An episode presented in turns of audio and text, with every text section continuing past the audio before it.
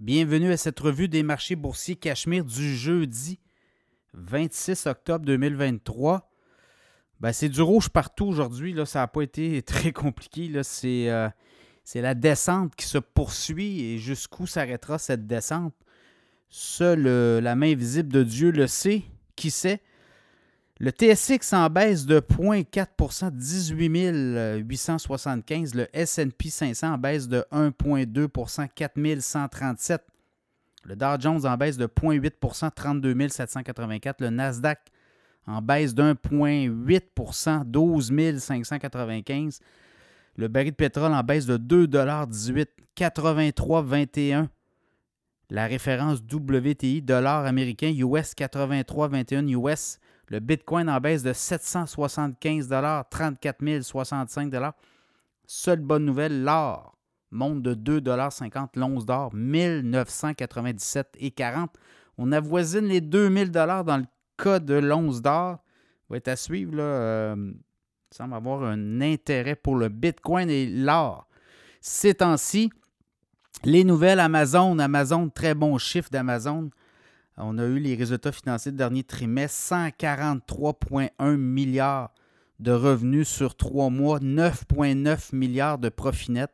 C'est mieux que les 2,9 milliards qu'on avait eu un an plus tôt. Donc, vous voyez là, le bilan 5 milliards chez Amazon, et ben, c'est quand même ça, mais au total, je regarde sur euh, la journée, les, euh, les 7 magnifiques, Nvidia, Amazon, Apple, Microsoft, Meta, notamment, euh, sont fait brasser Netflix, puis peut-être Tesla aussi, là, Nvidia, sont fait brasser beaucoup. Là. Donc euh, là, on voit des prises de profit, on voit des titres pivotés, on voit du des analystes, en fait des économistes ou même des prévisionnistes là, regarder un peu ce qui n'avait pas beaucoup fonctionné dans les derniers mois. Je pense au titre des banques notamment.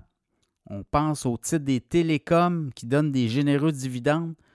Les pétrolières aussi, gazières, commencent à, être, euh, revenir dans le radar, si on veut, là, des, euh, des euh, investisseurs. On délaisse tranquillement, peut-être d'ici la fin d'année, peut-être les technos. On va peut-être en racheter à un moment donné. Ce sera à suivre aussi comment on va se comporter sur les marchés boursiers. Je regarde également Ford qui a une entente, tentative d'entente avec ses employés aux États-Unis. Certains employés sont en grève font partie du mouvement de grève euh, généralisée dans l'industrie automobile américaine. Bon, on dit que le conflit aurait peut-être coûté 1,3 milliard de dollars à Ford, ce conflit-là. Et euh, quoi, on n'a quand même pas fabriqué 80 000 voitures qu'on dit, donc euh, ça sera à suivre. Sinon, les euh, autres nouvelles, Mattel, hein, le film Barbie a quand même donné de très bons résultats. Mattel relève ses prévisions pour des résultats supérieurs aux attentes. Donc, très bonne campagne. On a eu le film. Il y a eu beaucoup de produits dérivés. Donc, Mattel dit que c'est mission accomplie pour ce nouveau film, mais également tous les produits, les revenus qui sont associés à ce film-là. Donc, c'est un peu ça. Demain est un autre jour, comme on dit. Et là, évidemment, ben, euh, dans les technos, euh, si on a des euh, ventes massives, il y a peut-être des fonds là, qui commencent à, vendre leur stock. Donc, ça va être intéressant de voir si on va être capable de sortir de ce bourbier-là au niveau des marchés boursiers.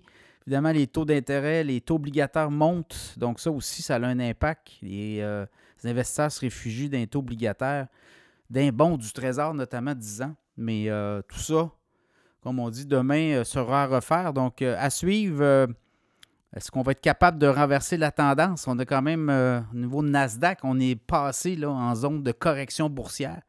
On est en correction boursière sur le Nasdaq. On est à la veille de le faire pour le SP 500. Est-ce qu'on va être capable de renverser la tendance? Ça sera à surveiller.